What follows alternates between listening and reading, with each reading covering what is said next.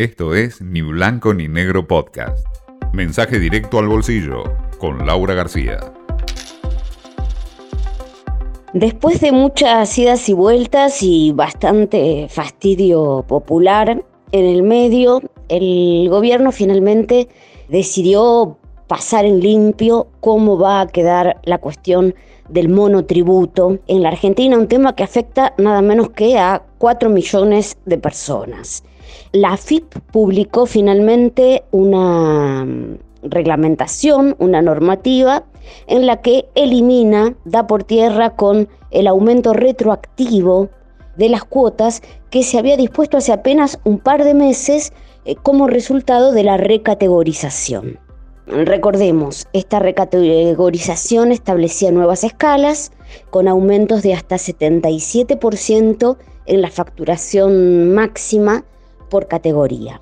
Esta es básicamente una formalidad que restaba cumplir después de que el jueves pasado el gobierno promulgara una ley dando efectivamente marcha atrás con la medida, es decir, con este aumento retroactivo de cuotas producto de la recategorización.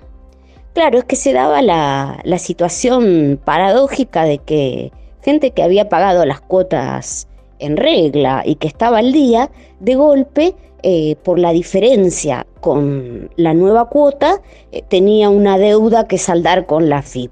Eh, bueno, se estableció que em, estas, quienes ya pagaron estas diferencias, producto de los valores más altos de las nuevas cuotas, van a poder usar esos montos para nuevos pagos.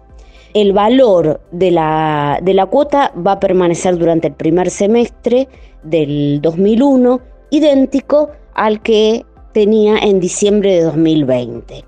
Ahora, mm, bueno, también hay una pequeña ayudita, lo que el gobierno llama un plan de facilidades, una moratoria para los que no estaban al día y se atrasaron. Es una moratoria de 60 cuotas con una tasa máxima de 1,5% anual. Importante, hay tiempo para adherir a este plan hasta el 30 de septiembre. Esto fue Ni Blanco ni Negro Podcast.